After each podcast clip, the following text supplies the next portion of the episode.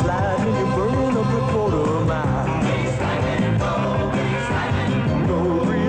And you're coasting through the.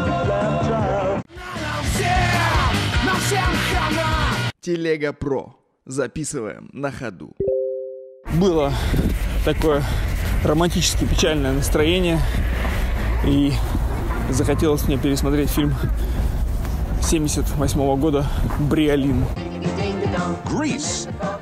Это у нас идеальный мюзикл со всеми не- необходимыми шаблонами, с молодым Джоном Траволта, который там и поет, и танцует, и красавчик просто. Секси мачо охуенно. Короче, это фильм идеальное развлечение. Идеальные сопливые мечты. Там банальный сюжет. Вот.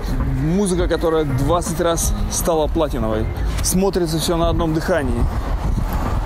Переживаешь за героев, хотя прекрасно знаешь, чем все закончится. Ну, не знаю. Отличный фильм на вечер. Э, Еще хотел сказать про быт американский, про то, как это все у них там это устроено. 50-е годы. Э, У нас такого никогда не было и не будет. Конечно, насколько там у них спокойно, хорошо, красиво и богато. Короче, рекомендую. И после этого ты мне будешь говорить, что я рекомендую людям просто какие-то адовые баяны. Фильм 78 года, ну, классика жанра, классика кино. Великолепные музыкальные номера, действительно прекрасный Траволта.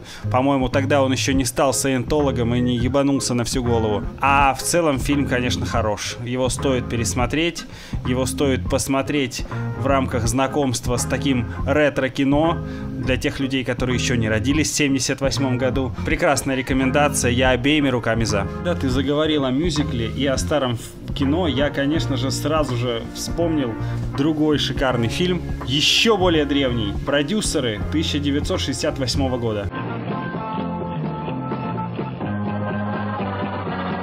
Вот там тоже есть все.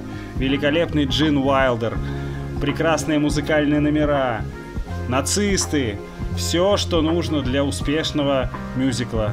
Ну и, конечно же, много юмора. Конечно же, как полагается фильмам, которые мне нравятся, он, конечно же, не отбился. При затратах 941 тысяча долларов собрал он в США только 100 тысяч.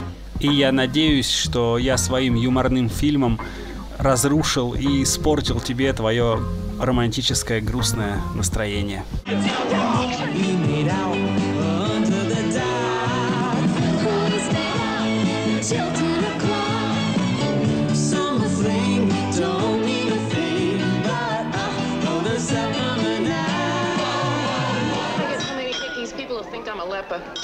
Cheer up. Uh, hickey from Kanicki's like a Hallmark card. You pig. I love it when you talk dirty.